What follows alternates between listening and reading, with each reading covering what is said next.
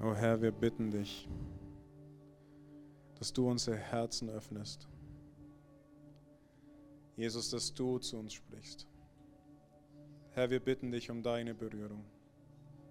Herr, wir bitten dich, dass dort, Herr, wo dein Evangelium verkündet wird, dass die Zeichen und Wunder folgen. Herr, wir bitten dich, dass du handelst, dass du uns bewusst machst, wozu du uns auf diese Erde gesetzt hast, dass wir Botschafter an deiner Stadt sind. Herr Jesus, dass wir dein Werk weiterführen, was du begonnen hast, und dass wir verkünden den angenehmen Tag des Heils. Herr, rühr und berühr du uns weiterhin und sprich du jetzt, rede du jetzt, übersetze du richtig. Herr, lass du dein Wort fallen in die Herzen. Herr, und gießt du neu deinen Geist aus in Jesu Namen. Amen. Ich brauche dich heute, Julian. Du darfst hier bleiben, entweder ans Klavier oder an die Gitarre. Der Herr hat mir 2. Könige 3 gesagt, Vers 15. Nun aber schaffe mir einen Seitenspieler her. Als dann der Seitenspieler die Seiten spielte, kam die Hand des Herrn über ihn. Glaub mir, das brauche ich heute mehr als jemals zuvor. Ähm, der Herr hat mir ein Thema aufs Herz gelegt, was mich schon lang, lang, lang, lang, lang begleitet. Und eine schöne Zusammenfassung habe ich gestern von Patricia geschickt bekommen. Die steht in Daniel 6, Vers 28. Wir werden heute viele Bibelstellen aufschlagen. Schlagt sie gerne mit auf, schreibt mit. Aber wenn ihr merkt, dass der Herr euch berührt oder wenn er euch irgendwas zeigt, dann haltet das fest, okay?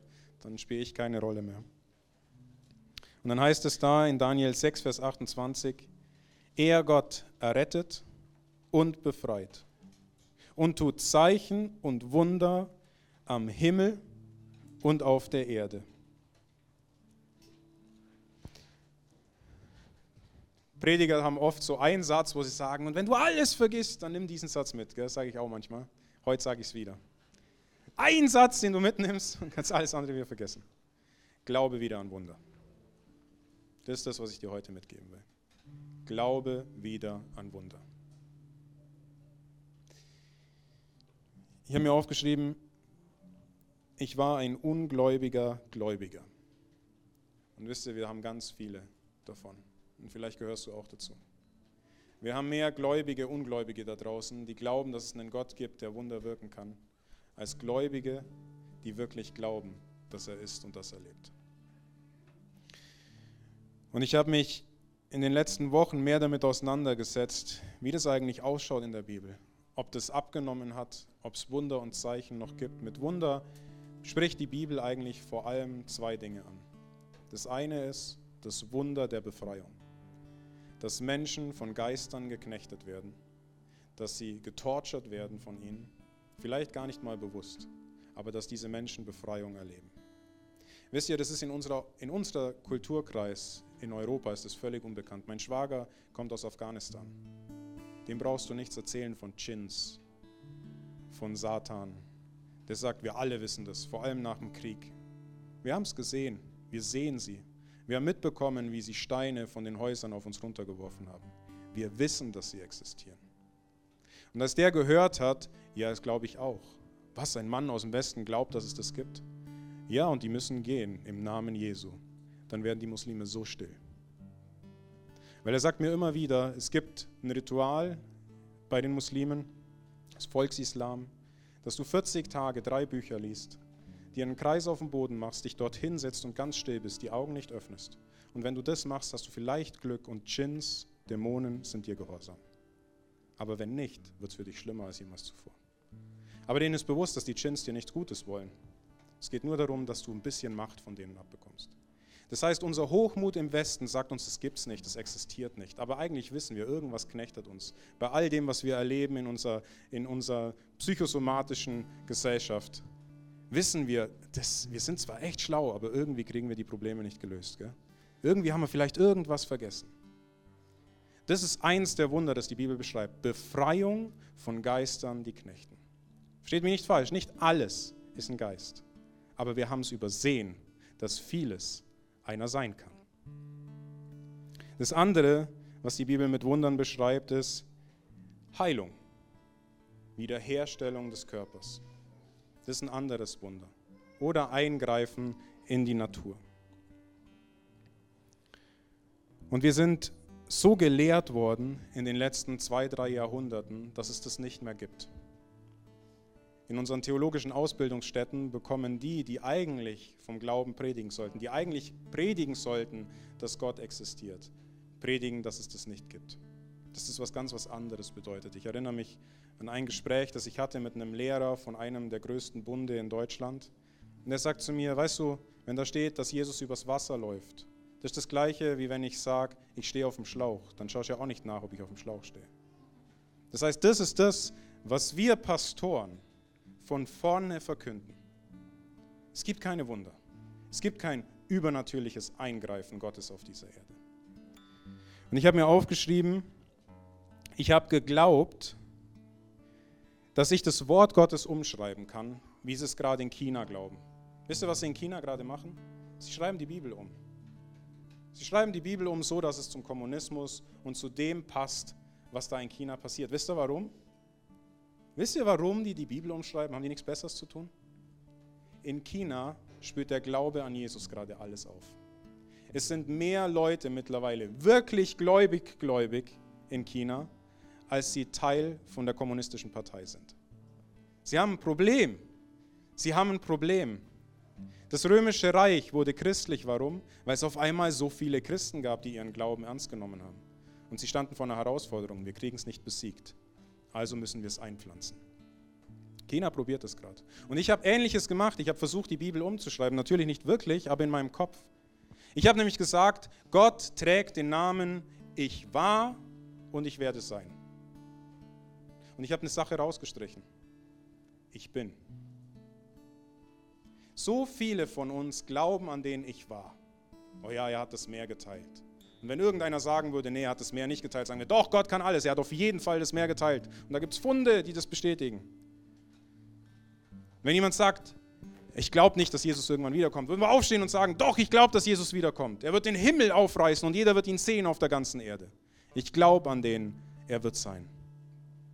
Aber wenn es darum geht, an den Ich bin zu glauben, dann wären wir ganz still. Weil dann merken wir, dass im Englischen sagen sie oft, Faith, also Glauben, wird so geschrieben, Risk. Warum? Weil es nicht auf mich ankommt, sondern auf etwas, auf jemand außerhalb von mir. Als ich zum Glauben gekommen bin, viele von euch kennen meinen Lebensweg, manche von euch nicht. Ich bin katholisch aufgewachsen. Ich habe geglaubt, dass es einen Gott gibt, aber es hat keine Rolle in meinem Leben gespielt. Meine Mom kam zum Glauben und hat auf einmal angefangen, die Bibel zu lesen. Und jetzt bin ich da in eine Truppe marschiert, in so eine kleine Gemeinde, die voll gegen Charismatiker war und Pfingstler. Also voll gegen Leute, die an diese übernatürlichen Gaben glauben. Aber wir haben Visionen und Eindrücke bekommen. Es ist mal eine Tochter von jemandem gestorben. Wir haben angefangen, für Totenauferweckung zu beten.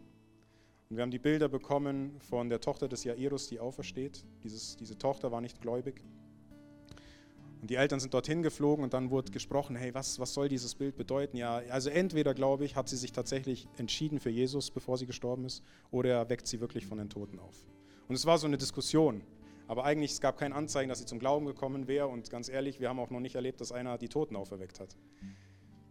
Und dann kamen die Eltern wieder aus Spanien und haben uns berichtet, die kamen tatsächlich zwei, drei Wochen vorher zum Glauben, aber hat sie ihren Eltern nicht gesagt. Und sie wäre ein paar Tage vor, nach ihrem Tod, wäre sie eigentlich nach Deutschland gekommen und wollte ihren Eltern das sagen. Und ich bin aufgewachsen in dem Wissen, Jesus redet. Ich wusste, er spricht. Mir war das bewusst. Und ich habe gemerkt, wie Jesus mich ruft, wie da mehr ist, wie ich zu wenig Wissen von seinem Wort habe, wie ich zu wenig über ihn weiß. Und er hat mich gerufen auf eine Bibelschule. Und ich bin drei Jahre auf eine Bibelschule, die äh, unter anderem von einer, die, wo ich mal zu Besuch war in einer Vineyard-Gemeinde, als sie gehört hat, dass ich auf dieser Bibelschule war, gesagt hat, was, du warst bei den Pfingstjägern. Also ich war auf einer Bibelschule, die sich auf die Fahnen geschrieben hat, es gibt keine übernatürlichen Gaben. Er war, er wird sein, aber nicht er ist. Er handelt nicht im Jetzt.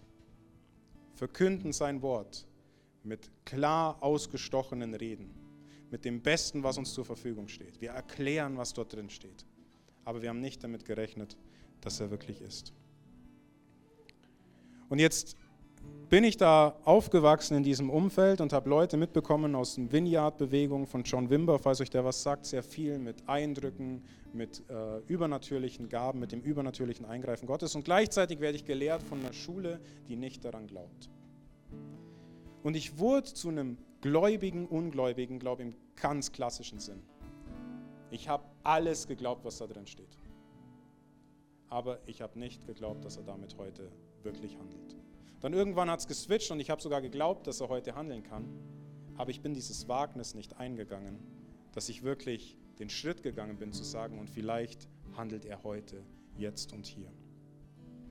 Und als ich mich so die letzten Wochen und Monate intensiver damit auseinandergesetzt hat, ist mir es wie Schuppen von den Augen gefallen und ich habe die letzten zwei Tage zweimal Buße getan. Ganz persönlich als Max Traut, dass ich in meinem Leben nicht damit gerechnet habe, dass Jesus heute handeln will. Dass ich die Zeichen und Wunder, die seine Botschaft bestätigen sollen, abgeschnitten habe und gesagt habe, die braucht es nicht. Und ich habe Buße getan als ein Pastor von vielen, dass wir das nicht verkündet haben. Dass wir nicht eingeladen haben zu sagen, geh dieses Risiko ein. Bete für Leute. Erwarte, dass er etwas tut. Was sagt Jesus? Ihr habt nicht, wer er nicht bittet. Wie wollt ihr glauben ohne Verkündiger? Wenn da keiner ist, der euch das sagt, woher sollt ihr das glauben? Wie sollen wir das erwarten? Habt ihr euch mal gefragt, wie es sein konnte, dass in den ersten vier Jahrhunderten diese paar Hansel aus Israel, diese Fischer, dieser kleine Zöllner, dieser Theologe des jüdischen Glaubens, die ganze Welt auf den Kopf stellt? Habt ihr euch das mal gefragt? Ganz bewusst gefragt. Einfach nur mal überlegt, wie kann das sein? Zwölf Hansel, später vielleicht 300, dass dann Tausende auf einmal zum Glauben kommen. Wie um alles in der Welt kann das sein? Wie um alles in der Welt kann das sein, dass wir mehr sind als zwölf und es bei uns nicht passiert? Waren die besser? Ich frage euch, waren die besser? Waren die besser? Weiß ich nicht, Max, ist das eine Fangfrage? Ich weiß nicht. Nein, die waren nicht besser. Die waren nicht besser. Wenn ihr die Bibel lest, ein Petrus versagt nach Jahren, wo er im Glauben steht, nach Jahren, wo der Heilige Geist auf ihn gefallen ist, versagt er mit Heuchelei. Ein Petrus, äh, in, in, in Johannes, der nicht alles richtig macht. Das heißt, wir sehen durch die Bank, wie Menschen immer wieder mit Sünde kämpfen. Die waren nicht besser. Aber irgendwas muss ja anders gewesen sein. Es gab unter anderem einen Professor aus Yale, Ramsey McMullen, das war ein Althistoriker, kein Theologe, hat nicht an die Bibel geglaubt. Und der hat sich gefragt, er hat ein Buch geschrieben, wie konnte es sein, dass das Christentum Rom erobert hat, ohne Waffengewalt. Und dann hat er was geschrieben durch Sekundarquellen, das heißt durch Quellen, die nicht geschrieben wurden von Christen, sondern von Feinden des Christentums. Wie kam das, dass die so einen Einfluss bekommen? Und wisst ihr, was er geschrieben hat? Sehr polemisch, aber wisst ihr, was er geschrieben hat? Weil da Leute waren, die an diesen Jesus von Nazareth geglaubt haben, die Wunder vollbracht haben, vier Jahrhunderte lang. Dass ganze Volksgruppen dadurch zum Glauben gekommen sind. 180 nach Christus, ich wollte es eigentlich zum Schluss vorlesen. 180 nach Christus, ich lese immer wieder mal ein Buch, das heißt Gegen die Heresien, von Irenäus von Lyon um 180 nach Christus geschrieben. Der schreibt ein Buch und nennt es Entlarvung und Widerlegung der sogenannten Erkenntnis. Ich habe mir gedacht, das wird so passen für unsere theologischen Ausbildungsstätten heutzutage. Und dann schreibt er da unter anderem, es schreibt noch mehr Sachen, aber im 32. Kapitel, wo er schreibt, die Überschrift über diesem Kapitel heißt, das Verhältnis der Gnostiker zu Jesus Lehre von den guten Werken. Das heißt, das Verhältnis von denen, die glauben, dass Gott Geist ist, aber nicht wirklich hier im Fleisch was tun will. An die schreibt er folgendes: 180 nach Christus. Circa 90 bis 100 Jahre, mehr sogar, 110 bis 120 Jahre nachdem Petrus, äh, nachdem Paulus seine Schriften verfasst hat. Schreibt er folgendes, hört gut zu. Wenn sie aber sagen, also diese Gnostiker, dass auch der Herr nur zum Schein dergleichen getan habe, also Wunder, so werden wir sie auf die Prophezeiungen verweisen und aus ihnen dartun, dass alles so über ihn vorausgesagt und sicher geschehen ist und dass er allein der Sohn Gottes ist. Und jetzt kommt's. In seinem Namen wirken deshalb seine wahren Schüler, seine Jünger, die von ihm Gnade empfangen haben, Wunder an den übrigen Menschen, wie ein jeder von ihnen die Gnade empfangen hat. Was meint er denn damit? Jetzt könnten wir uns darüber Gedanken machen, oder? Was meint er mit diesen Wundern? Ach, bestimmt nur so innere Wunder, gell, dass es uns gut geht. Bestimmt nur so ah, Wunder, dass wir auf einmal eine Versorgung erleben. Und so wie wenn es Irenäus gewusst hätte, schreibt das auf. Er schreibt, die einen treiben wahrhaft und bestimmt Geister, Djinns, Dämonen, Teufel aus, sodass oftmals die ihnen glauben, die von den bösen Geistern befreit sind und in die Kirche eintraten. Das heißt, er sagt, Christen beten, Christen, irgendwelche Christen, nicht bekannte Christen beten für Menschen. Und diese Menschen werden von Dämonen, von Geistern frei. Die werden von Dingen frei, die sie bis dahin geknechtet haben. Und weil sie das erleben oder weil sie das sehen, kommen sie zum Glauben und treten in die Kirche ein, nehmen bewusst Verfolgung auf sich. Das ist nicht so wie hier, dass du in die Kirche eintrittst und dann sagst, und jetzt muss ich morgens so früh aufstehen und mache mir auf den Weg und, oh, und hoffentlich ist der Lobpreis gut heute. Das war nicht die Verfolgung, die denen bereitstand. Steine, die auf die flogen, war das, was sie eingegangen sind. So sichtbar war das. Und dann geht es weiter. Die anderen schauen in die Zukunft und haben Gesichter und Weissagen. Wieder andere legen den Kranken die Hände auf und machen sie gesund. Ja, sogar Tote sind auferstanden, wie wir bereits gesagt haben, und unter, lebten unter uns noch etliche Jahre. Doch wer vermöchte, all die Gnade aufzuzählen, welche die Kirche auf der ganzen Welt von Gott empfängt und zum Heile der Völker im Namen Jesu Christi des unter Pontius Pilatus gekreuzigten Tag für Tag ausspendet. Und keinen verführt sie oder nimmt ihm sein Geld ab. Denn was sie umsonst von Gott empfangen hat, teilt sie auch umsonst aus. Die Christen damals haben nicht irgendwie so eine geistliche Heilungsveranstaltung gemacht und haben gesagt, kommt zu uns und dann zahlt uns ein bisschen Geld und dann werdet ihr gesund. Nein, sie haben einfach in ihrem Alltag für die Leute gebetet. Und sie wurden gesund. Ich fand das so faszinierend und ich weiß nicht, wie es dir geht. Ich weiß noch, als ich vor ein paar Jahren saß ich in einer Veranstaltung, da ging es um Heilungsgebet. Das heißt, es wurde für Kranke gebetet und ich weiß noch, wie sich in mir alles zusammengezogen hat, weil ich gedacht habe, boah, was ist, wenn jetzt nichts passiert? Hoffentlich ist es kein Betrug. Oh, lieber wäre es mir gewesen, wenn es sowas nicht gibt. Ich war ein ungläubiger Gläubiger. Ich habe nicht geglaubt, dass er handelt. Und ich habe die Bibel jetzt nochmal durchstudiert. Nicht alles komplett, aber an vielen Punkten. Und ich will euch jetzt kurz mit reinnehmen. Wir werden wahrscheinlich nicht alles schaffen. Nächste Woche predige ich nochmal, vielleicht gehe ich da nochmal drauf ein. Ähm, wie das eigentlich war, bei einem Paulus, was hat der erwartet? Hat er erwartet, dass es weitergeht oder dass es aufhört? Einige von euch kommen aus Gemeinden, die vielleicht nicht damit rechnen, die sagen, das gibt es nicht. Ich habe nur von Scharlatanerei gehört, wo sowas passiert ist. Und ich weiß, ich sage euch eins, ich habe das auch noch nicht alles erlebt in dem Maß, wie ich das sehe bei Irenäus. Ich habe das noch nicht alles erlebt in dem Maß, wie ich es bei vielen anderen Gläubigen schon wahrnehme. Aber ich habe erlebt, wie Geister, wie Dämonen sich manifestiert haben. Ich habe erlebt, wie Menschen dadurch Befreiung erlebt haben. Ich habe erlebt, wie er Blutungen gestillt hat. Ich habe erlebt, wie Rückenschmerzen nach Jahren von Rückenschmerzen gegangen sind. Ich habe erlebt, wie Verspannung gegangen ist, die selbst die besten Masseure nicht rausbekommen haben. Ich habe erlebt, wie Knieschmerzen nach Jahren gehen. Ich habe erlebt, wie Jesus so präzise in ein Leben von einem Menschen spricht, dass die Leute anfangen zu weinen, weil sie nicht anders können. Ich habe erlebt, wie Menschen unter der Kraft von Gott auf die Knie gehen und umfallen, weil sie nicht anders können. Manches habe ich noch nicht erlebt. Aber ich habe erlebt, dass Gott lebendig ist. Und ich weiß, an ihm liegt es nicht, aber an meinem Vertrauen liegt es. An mir liegt es. Nicht an dem, für den ich bete, liegt es an mir liegt es, weil ich es gar nicht erwarte zum Teil, weil ich dieses Risiko nicht eingehen will, um für jemanden zu beten. In Römer 15, Vers 13 sagt Paulus, der Gott der Hoffnung aber erfülle euch mit aller Freude und mit Frieden im Glauben, damit ihr immer reicher an Hoffnung werdet durch die Kraft des Heiligen Geistes. Was bedeutet das Kraft des Heiligen Geistes? Und ich bin so dankbar, dass ich glaube, dass Gott genau wusste, dass wir eines Tages dastehen werden und uns fragen würden, ja, aber es kann ja alles sein.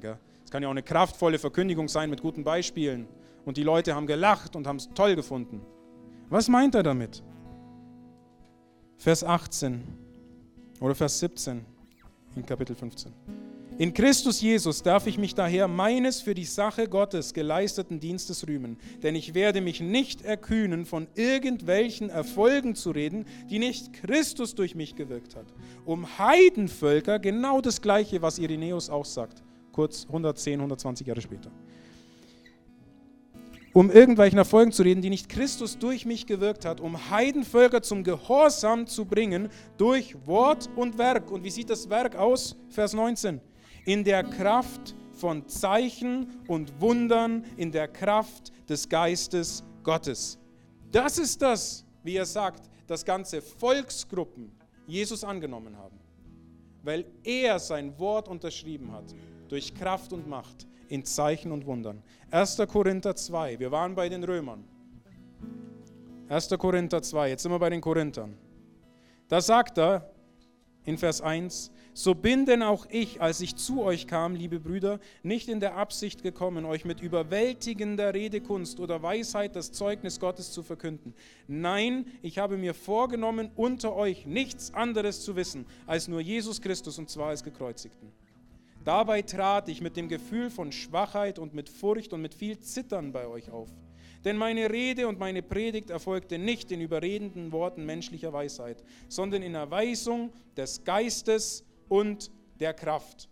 Denn euer Glaube sollte nicht auf Menschenweisheit, sondern auf Gottes Kraft beruhen. Das sagt er zu den Korinthern. Aufgrund von Gottes Kraft. Nicht meine guten Worte waren es, sondern weil ihr erlebt habt, wie lebendig er ist. Galater, Kapitel 3, Vers 5. Wir waren bei den Korinthern, wir waren bei den Römern, jetzt die Galater der euch also den Geist darreicht, Vers 5, und Wunderwerke unter euch wirkt. Tut er das aufgrund von Gesetzeswerken oder infolge der Predigt vom Glauben? Paulus war weg und sagt, unter euch wirkt er heute noch Wunder. Es geht nicht um einen Apostel, sondern unter euch wirkt er heute noch Wunder. Philippa, Vers 2, Kapitel 2, Vers 27. Da will er die Philipper ermutigen. Und wie ermutigt er sie? Er schickt ihnen Epaphroditus. Und was war das für ein Kerl? Vers 27. Ach ja, er ist wirklich todkrank gewesen, aber Gott hat sich seiner erbarmt. Er sagt, hier habt ihr einen, ihr wusstet, den habt ihr zu mir geschickt, der ist todkrank, der lag im Sterben. Und Gott hat ihn geheilt. Das soll eure Ermutigung sein. Den hat er geheilt. Und dann fordert er uns auf, Kapitel 3, Vers 17, folgt meinem Beispiel allesamt nach, liebe Brüder, und richtet euren Blick auf die, welche so wandeln, wie ihr uns zum Vorbild habt. John Ruthven hat geschrieben, zur Zeit des Neuen Testaments lernte ein Jünger nicht nur was der Meister lehrte.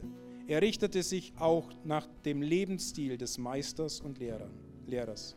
Jüngerschaft heißt mehr als einhalten, beobachten, ansehen, untersuchen, überwachen, studieren, prüfen und erkunden. Es bedeutet, wie der Lehrer zu werden, indem man tut, was einem gesagt und gezeigt wird. Randy Clark hat gesagt, wir haben das Studium des Meisters damit verwechselt, so zu werden wie er. Ich sage es nochmal, weil ich, muss den dreimal lesen, ihr habt es schon gleich gecheckt. Wir haben das Studium des Meisters damit verwechselt, so zu werden wie er. Wir haben es verwechselt zu meinen, wir studieren Jesus, wir studieren die Bibel und das reicht. Anstelle, dass wir so wurden, wie er wurde. Anstelle, dass wir so gehandelt haben, wie er gehandelt hat. Wir haben das jüdische Verständnis mit dem griechischen ersetzt. Wir haben gemeint, Wissen allein reicht, anstelle dass wir die Dinge tun, die er uns auffordert. Was sagt er im Missionsbefehl? So geht nun hin und macht zu Jüngern alle Völker und lehrt sie halten alles, was ich euch befohlen habe. Das heißt, es geht nicht darum, nur Wissen zu haben, sondern was hat er ihnen befohlen zu tun? Was hat er gemacht, als er die 70 ausgesandt hat? Geht hin, befreit, heilt und verkündet den Armen frohe Botschaft. Wisst ihr, wir, wir sehen zum Teil die Sachen. Ihr habt es vor kurzem gelesen, wenn jemanden zum Glauben kommt, gibt es eine Statistik. Und das hat jetzt nichts mit Wohlstandsevangelium zu tun. Es gibt die Statistik, wenn jemand Jesus nachfolgt, innerhalb von einer Generation erlebt er einen Aufstieg von seinem finanziellen Umfeld. Das ist Statistik, das hat nichts mit dem Glauben zu tun. Das heißt nicht, dass alles easy ist. Das heißt nicht, dass alles super ist. Das heißt auch nicht, dass wir nie mit Krankheit zu kämpfen haben. Aber das heißt, dass Gott sein Wort unterschreibt. Dass er sagt, es stimmt, was da steht. Und wisst ihr, ich wünsche mir so sehr, ich wünsche mir so sehr, dass diese Predigt in aller Schwachheit eins auslöst, nämlich, dass es uns motiviert, zum einen zu erwarten, dass er heute noch handelt und zum anderen, dass es uns richtig herausfordert, dass wir Risiken eingehen wollen. Es braucht nicht nur einen Pastor, der herausgefordert ist, wenn er beim Urlaub unterwegs ist und er kriegt den Eindruck, demnächst kommt einer vorbei, der hat Knieschmerzen, bete für den. Und dann kommt da echt einer vorbei mit Knieschmerzen soll einen gegeben haben, dem das vor kurzem passiert ist. Das ist nicht so, dass du dir denkst, so super, das ist das Beste, was ich mir gerade vorstellen kann. Ich marschiere auf den zu und bete für den. Ich habe es gemacht. Ich weiß nicht, was der Herr danach gemacht hat. Der ging so schnell wieder weiter, ich konnte ihn gar nicht mehr fragen, ob was passiert ist. Aber meine Frau war vor kurzem beim Camping mit mir. Und da ging jeden Morgen, lief eine Frau vorbei mit so einem eingegipsten Bein. Sie musste sich aufmachen und hingehen.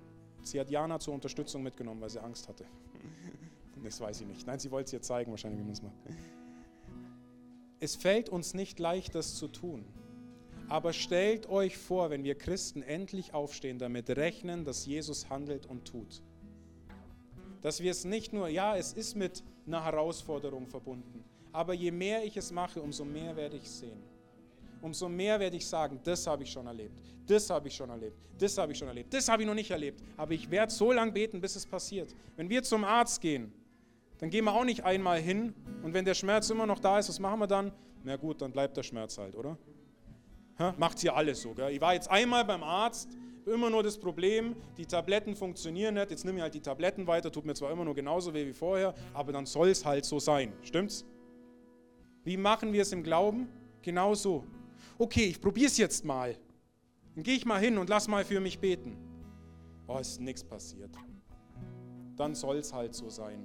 Nee, es soll nicht so sein. Ich verstehe es nicht, warum es nicht immer passiert. Es passiert nicht immer. Randy Clark hat gesagt, wenn er für Leute betet, sagt er, hey, ich will gern für dich beten. Ich verspreche dir nichts, weil es liegt nicht an mir. Wenn nichts passiert, hast du gesehen, was ein Mensch tun kann. Wenn was passiert, was nicht ich, dann was er. Und das ist das Schöne, er will es tun. Er will es tun. Und wisst ihr, das ist so schön, es ist so verrückt, wenn du erlebst, wie du für Leute betest, da draußen auf der Straße, die krank sind. Und du merkst, wie dankbar sie sind. Wie zum Teil Frieden in ihr Herz fällt. Vielleicht nicht mal körperliche Heilung in dem Moment, aber wir erleben es auch, wie er körperliche Heilung schenkt. Wenn wir beten um Befreiung, wir nicht jedes Mal erleben, dass jemand frei wird von einer gewissen Sache, aber wir immer wieder erleben, dass die Menschen frei werden davon. Was würde passieren, wenn wir so leben würden wie in den ersten paar Jahrhunderten? Was würde passieren, wenn wir Risiken eingehen und Glauben so definieren? Was würde passieren, wenn wir zu Kindern werden, die wie meine Tochter dasteht und ihre Hände erhebt und sagt, nimm mich hoch, nimm mich hoch, nimm mich hoch. Handle, handle, Jesus. Ich weiß, dass du willst, also mach. Wir müssen darauf achten, und mir ist das so wichtig, wir müssen darauf achten, dass unsere Lehre nicht den Eindruck erweckt, dass wir nur dem Ich war oder ich werde sein dienen. Wir dienen dem Ich bin. Und er sagt, nachdem nun der Herr zu ihnen geredet hatte, wurde er in den Himmel emporgehoben und setzte sich zur Rechten Gottes. Sie aber zogen aus und predigten überall, wobei der Herr mitwirkte. Und das ist es nämlich. Wir gehen so häufig daraus, wir erzählen so häufig Leuten vom Glauben und hoffen, dass es reicht. Warum? Weil wir Angst haben, dass der Herr nicht mitwirkt. Und dann versuchen wir zu überzeugen, versuchen bessere Argumente zu liefern weil wir nicht glauben, dass er mitwirkt. Aber er will mitwirken. Und dann heißt es da, indem er mitwirkte und das Wort durch die Zeichen bestätigte, die dabei geschahen. Ich habe mit meinem Schwager angefangen, der Moslem ist, der unter den Taliban aufgewachsen ist und ich will damit enden. Ich habe am Dienstag oder Mittwoch habe ich mit ihm gearbeitet, das ist mein Arbeitskollege, ist auch vom Herrn. Und wir haben wieder miteinander geredet über den Koran, über die Bibel, über Jesus, über Isa. Und wir hatten es unter anderem davon, dass ich ihm gesagt habe, weil ich mich gerade so viel mit Wundern beschäftige, die meisten Muslime, die im Orient zum Glauben kommen, auch Buddhisten, kommen nicht durch den Glauben, weil man es ihnen erzählt, sondern sie kommen durch eine Kraftbegegnung zum Glauben. Das heißt, Jesus erscheint ihnen im Traum, Jesus erscheint ihnen in der Vision, er schickt einen Engel, er schenkt Heilung, er gibt Befreiung. Und dann sagt er was. Und dann sagt er, okay Jesus, dann zeig dich mir.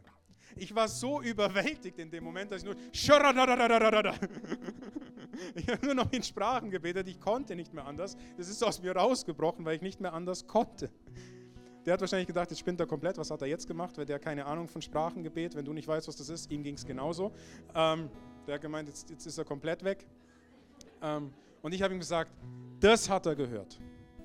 Das hat er gehört. Und ich weiß nicht wann und ich weiß nicht wo und ich weiß nicht auf was für eine Art und Weise, aber eins gebe ich dir, Brief und Siegel. Jesus wird dir erscheinen. Warum? Weil ich glaube, dass er mitwirkt. Weil ich glaube, dass er dieser Welt mehr liebt, als ich sie liebe. Weil ich glaube, dass er will, dass sein Evangelium eintritt. Und sein Evangelium, der Kern seiner Botschaft war was? Ich bin gekommen, um Fesseln zu lösen. Ich bin gekommen, um Kranke zu heilen. Ich bin gekommen, um arme, frohe Botschaft zu verkünden und euch zu verkünden das angenehme Jahr des Heils. Und das ist das, was Paulus aufgreift in 2. Korinther und sagt, ihr seid Botschafter an seiner Stadt. Sag mal, ich bin Botschafter an seiner Stadt. Nicht der Papst, du bist Botschafter an seiner Stadt. Du wurdest auf diese Welt gesetzt, um was zu tun? 2. Korinther Kapitel 6 geht dann weiter. Was soll ich tun? Und dann heißt es da, um das angenehme Ja des Herrn zu verkünden. Das heißt, dein Job ist genau der gleiche wie Jesus auf dieser Erde.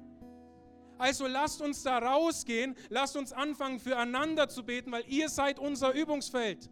Ich bin euer Übungsfeld. Kommt zueinander, betet füreinander. Der Herr lebt. Und wenn wir ihn anrufen um Brot, wird er uns keine Schlange geben. Wenn wir ihn bitten, mehr von ihm zu bekommen, wird er sich nicht zurückziehen. Der wird sich nicht denken, oh, sind die hochmütig, dass die Zeichen und Wunder wollen. Nein, das war durch die Bank. Ich habe gerade noch gelesen, in Jesaja heißt es, und er krempelt seinen Arm auf, macht ihn nackt. Und was heißt es in Apostelgeschichte 4?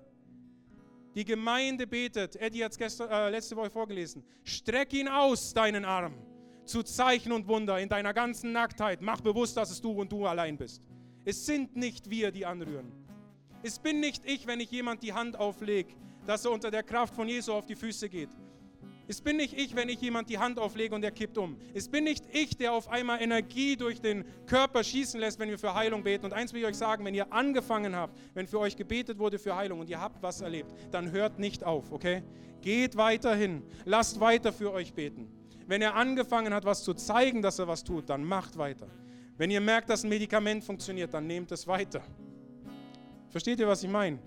Dahingehend, wenn ihr merkt, dass Jesus euch berühren will, dann geht weiterhin. Kommt aufs Neue.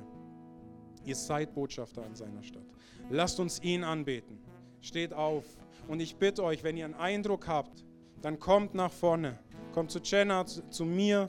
Teilt diesen Eindruck.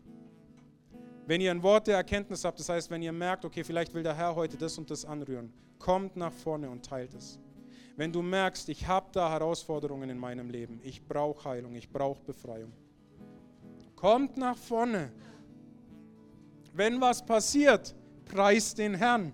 Das ist das, was wir wollen. Schäm dich nicht für Dinge. Und Herr, so bitte ich dich jetzt aufs Neue vor dieser Gemeinde, stellvertretend für die Kirche der Welt. Herr, vergib uns, vergib uns, dass wir deine rettende Botschaft allein auf die Vergangenheit und die Zukunft umgemünzt haben.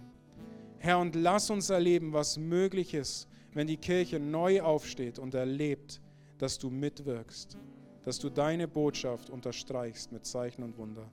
Herr, wir wollen glauben, dass du dir eine siegreiche Kirche erwächst zum Ende der Zeit.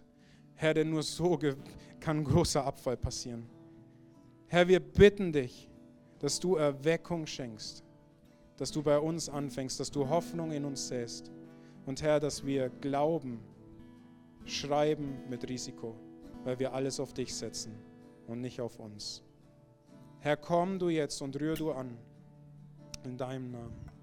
Amen.